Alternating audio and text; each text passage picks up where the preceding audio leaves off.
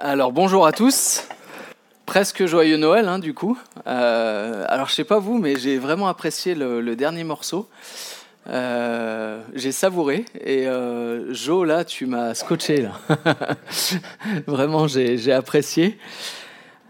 Alors une lumière que nous ferons briller chaque jour et de toutes les manières. C'est les extraits d'une célèbre chanson, d'un tube du jour n'est-ce pas? Et euh, en tout cas, de voir les enfants et, de les voir avec chacun leur personnalité, leur mimique, moi, je, trouve ça tellement drôle. C'est super. Et puis, ils y vont aussi avec cœur et avec, euh, avec authenticité. Et j'aime énormément ça. Et euh, aujourd'hui, ben, je vais reprendre le texte que Xavier nous a lu tout à l'heure, et puis on va, on va essayer d'explorer ça rapidement, et puis d'essayer d'en comprendre la profondeur et le sens. Alors voyons ce que Jésus a déclaré à ses disciples euh, au sujet de la lumière. D'accord? Donc Jésus déclare qu'il est lumière du monde et voilà ce qu'il dit à ses disciples. Vous êtes la lumière du monde. Une ville au sommet d'une colline n'échappe pas au regard.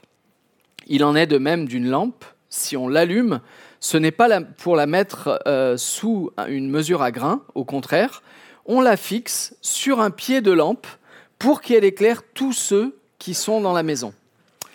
C'est ainsi que votre lumière doit briller devant tous les hommes pour qu'ils voient le bien que vous faites et qu'ils en attribuent la gloire à votre Père céleste. Je répète, c'est ainsi que votre lumière doit briller devant tous les hommes pour qu'ils voient le bien que vous faites et qu'ils en attribuent la gloire à votre Père céleste. Ici, dans le texte, la parole s'adresse aux disciples, aux disciples de Jésus, ceux qui suivent Jésus, et il leur parle de leur influence.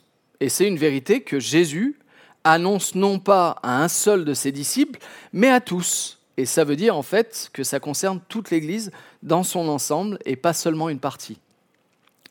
Alors, par deux métaphores, Jésus, dans le contexte, parle du rapport de l'Église et du monde. Et en fait, il déclare, vous êtes le sel de la terre et vous êtes la lumière du monde. Et on va parler de cette deuxième métaphore.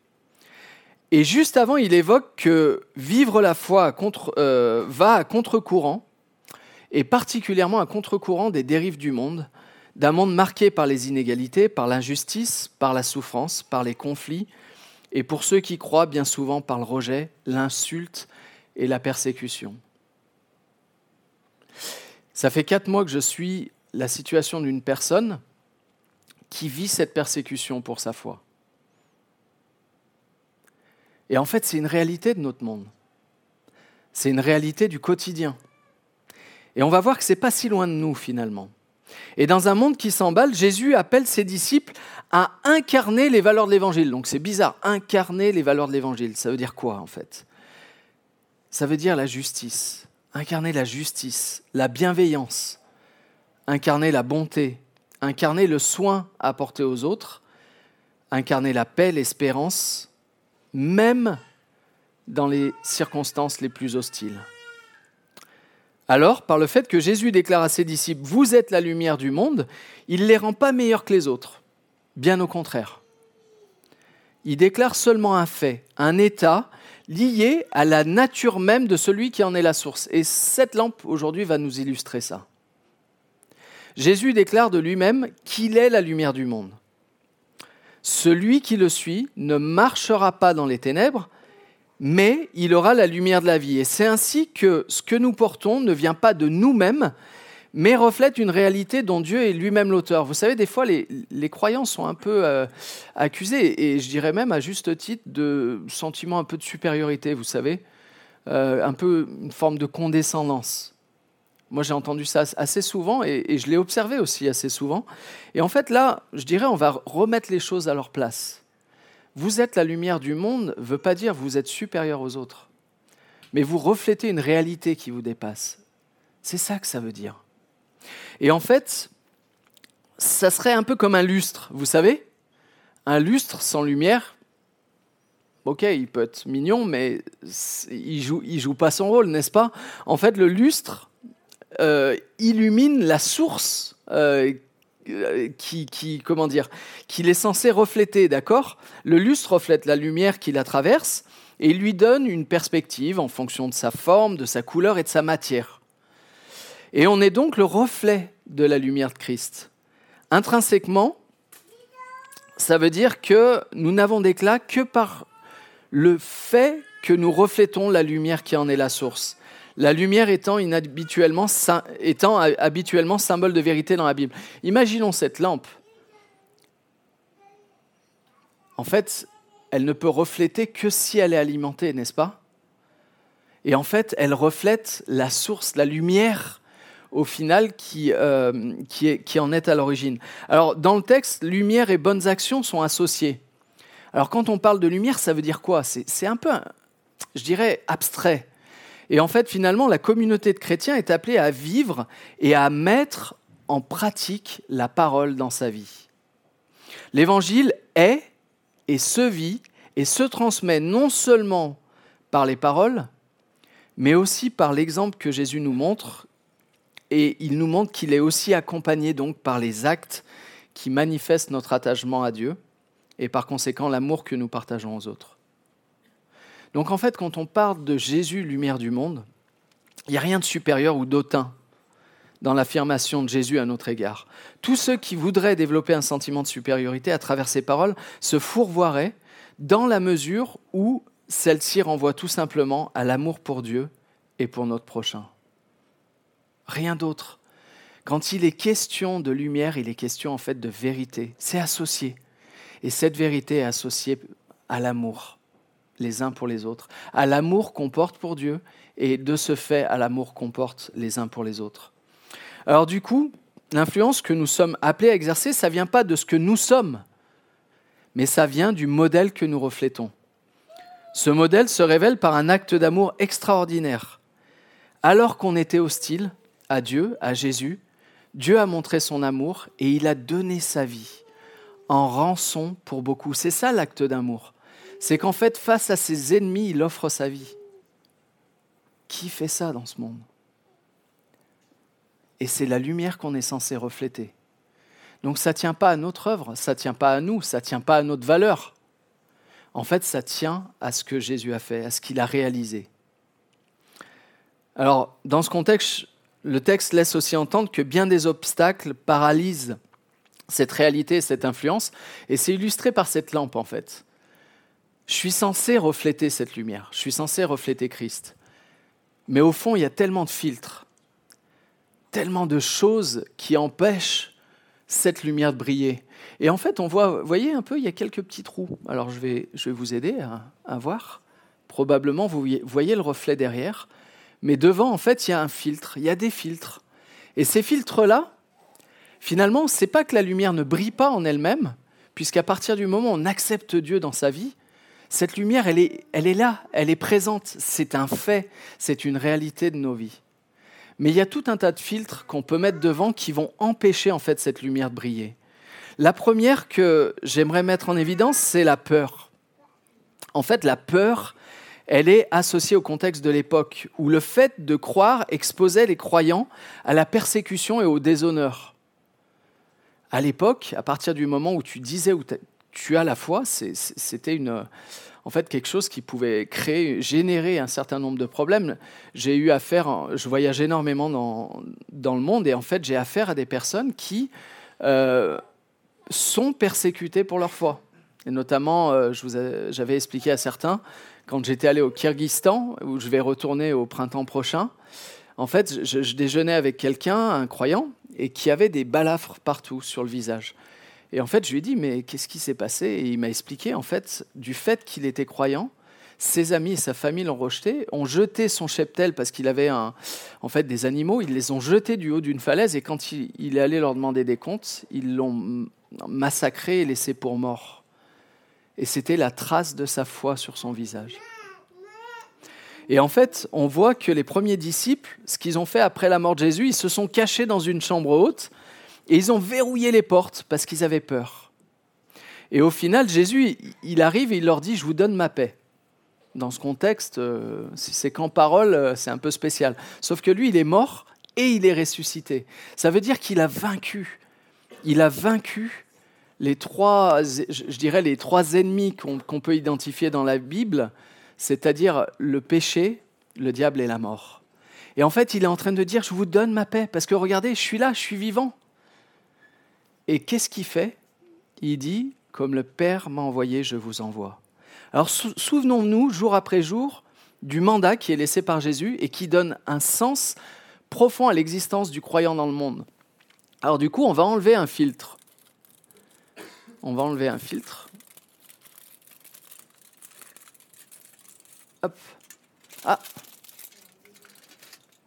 on voit apparaître un peu plus de lumière, n'est-ce pas? Mais il y en a d'autres des filtres. Et en fait, alors, je pourrais vous demander de les identifier, mais ce matin, on n'a pas le temps, mais moi, je dirais, il y a l'indisponibilité et l'indifférence. En fait, ça serait de vivre sa vie comme si de rien n'était. Je me souviens, il y avait euh, Amy Carmichael, qui est une femme extraordinaire, qui a vécu en Inde et qui a, euh, en fait, c'est un peu l'équivalent de Mère Teresa, on va dire. Et elle a, elle a vraiment réalisé des choses incroyables. Et elle, ce qu'elle disait, c'est que, en fait, ce qui est terrible dans ce monde, c'est de vivre dans ce monde les deux pieds joints sans, sans saisir vraiment la réalité et, la détresse de ce monde. Et elle disait, ça revient un peu à faire un collier de marguerites à côté de personnes qui, inlassablement, vont vers un gouffre et tombe dedans. Et c'est exactement ce qu'elle disait, c'est en fait finalement l'indifférence qui peut naître du fait qu'on est tellement préoccupé par d'autres affaires que l'urgence, l'urgence de ce monde, on l'oublie. On le maquille en fait, d'une certaine façon. Et quand on réalise combien l'œuvre de Jésus est profonde et précieuse, et combien l'œuvre de Jésus redonne de l'espoir là où il n'y en a pas, alors on peut être que saisi par l'urgence. Et en fait, croire engage, croire implique, croire responsabilise. Être une lumière nous invite à être proactif. Et surtout, être une lumière nous invite à aimer. Alors on va enlever le, filtre euh, de l'indisponibilité. Et on voit que cette lumière, peu à peu, elle reflète, et elle reflète de mieux en mieux. Et en fait, il y a un autre filtre qu'on va appeler, qu'on va nommer, et que la Bible appelle le péché. Alors c'est bizarre ce mot, hein. mais le péché, en fait, c'est tout ce qui brise la relation à celui qui nous a créés. Et de ce fait, qui brise la relation aux autres et qui brise la relation aux hommes. Et à nous-mêmes, en fait, finalement. Il y a quelqu'un qui disait que en fait, le péché, ça revient à éteindre la lumière. Le péché, ça revient à éteindre la lumière. Il n'y a rien de plus dramatique que le péché. Et très souvent, en fait, c'est ce qui nous conduit à ne pas savoir où on va, finalement. Et à ne plus savoir pourquoi on est. Et ne plus savoir pourquoi on existe. Et ne plus savoir pourquoi on se lève le matin, pourquoi on agit. Ne laissons pas cette tendance, par son incompatibilité, altérer le reflet de la lumière que nous portons. Donc si on enlève ce filtre-là, le filtre du péché, on arrive à, un reflet qui est de plus en plus évident, de plus en plus vrai. Mais il y a un autre, je dirais dans notre contexte, il y a un autre filtre qui est vraiment majeur, c'est ce que j'appellerais la norme sociale, la pensée unique. En fait, ça nous concerne particulièrement aujourd'hui, parce que c'est vrai qu'on n'est pas tellement persécuté dans notre contexte. Mais c'est la pression de la culpabilité associée au fait de croire. Le fait que tu sois croyant, faut presque t'excuser. Tu as le droit de penser tout ce que tu veux, mais si tu es croyant, en fait, c'est presque hérétique, paradoxalement. Finalement, on est tolérant jusqu'au fait que bah, tu crois. Ah, si tu crois, là, je suis moins tolérant parce que je crois que tu es intolérant. Vous voyez un peu le. Bon, c'est, le chat qui se mord la queue, mais la persécution, en fait, c'est une réalité de la foi de nombreux chrétiens dans le monde. Et en fait, elle est beaucoup plus subtile et paralysante chez nous. Parce que dans notre contexte, faut presque s'excuser de croire. La foi est Quand la foi est assumée, elle est mise à mal face à une société qui, qui s'affirme laïque. Et la laïcité, je crois vraiment que c'est une bonne chose mais qui n'applique pas les principes de la laïcité. et en fait qui fait de la laïcité une lutte contre le fait, euh, en fait, contre le, fait de croire, tout simplement. Et la laïcité, c'est un principe louable, mais bien souvent, elle, elle est utilisée à des mauvaises fins. Et de ce fait, en fait, on n'autorise pas une personne à avoir des convictions autres. Il faut tellement plus de foi pour être athée que pour, pour croire finalement. Et, et, cette norme sociale, quelque part, elle peut nous paralyser. Elle peut être, euh, je dirais, celle qui nous empêche d'être ce que nous sommes. Je ne sais pas si vous avez déjà été dans des endroits où vous avez l'impression qu'avoir la foi, c'est presque une honte. Vous voyez un peu le, ce sentiment? Juste parce qu'il y a une pression qui est mise. Alors, quelque part, ma petite lumière, je la, je la ferai briller chaque jour et de bien des manières, tout simplement parce que je n'ai pas, pas à avoir honte de cette foi. Je crois que Dieu est à l'origine de l'existence et je crois réellement que c'est lui qui donne le sens à la vie. Quelle honte à avoir avec ça. Et je crois en un Dieu d'amour qui m'appelle à aimer aussi. Alors, euh, désolé, j'ai... Voilà. Il y a d'autres fils qui peuvent aussi influencer, et on va terminer là-dessus. Et ces fils, ça peut être euh, le fait de se sentir inapte, incapable. Très souvent, c'est paralysant. Une fausse croyance qui sabote notre, notre capacité créative. Il y a aussi le légalisme. Vous savez, cette fameuse chose où la religion devient le tu dois, yaka, faut que. Et en fait, finalement, le légalisme rebute plus qu'il n'attire. Et surtout, ça reflète pas l'évangile. Bon, il y en a qui me connaissent et qui savent que j'ai beaucoup de mal avec ça. Mais... Et puis, il y a la honte. La honte qui nous paralyse des fois. Mais quand on enlève tous ces filtres, en fait, alors la, lumière peut briller. Alors désolé, hein, c'est même éblouissant, je vais peut-être légèrement monter. Euh, Bon, allez, on va la faire briller sur le monde. On va... Non, le monde est là-bas. Bon, il y a le pilier entre, mais voilà. Mais cette petite lumière, je vais la faire briller. C'est pas, c'est pas tant que cette lumière a en soi. Merci. Euh, on voit le technicien. moi, j'étais en train de forcer, lui, il arrive. mais en fait, c'est pas. Finalement, on, on, est réellement dans ce monde, non pas pour, pour la vivre en catimini, mais pour faire briller cette lumière avec beaucoup de respect et d'amour, euh, avec le moins de condescendance possible, mais juste parce qu'on a un Dieu qui a déjà tout réalisé. Et en fait, c'est ça qu'on reflète dans nos vies. Et c'est exactement ça qu'on fait à Noël. C'est que Jésus est venu dans le monde, mais pas seulement. C'est qu'il a réalisé une œuvre qui est extraordinaire et admirable. Et c'est cette œuvre qu'on célèbre, et c'est cette œuvre qu'on transmet. Je vais finir par la prière. Seigneur, on est reconnaissant Merci pour ta grâce, tes bienfaits. Merci pour qui tu es.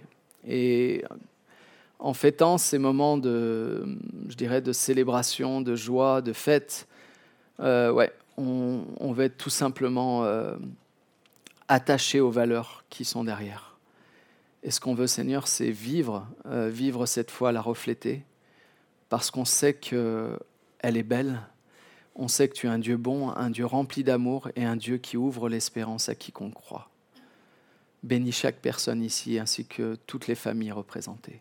En Jésus, Amen.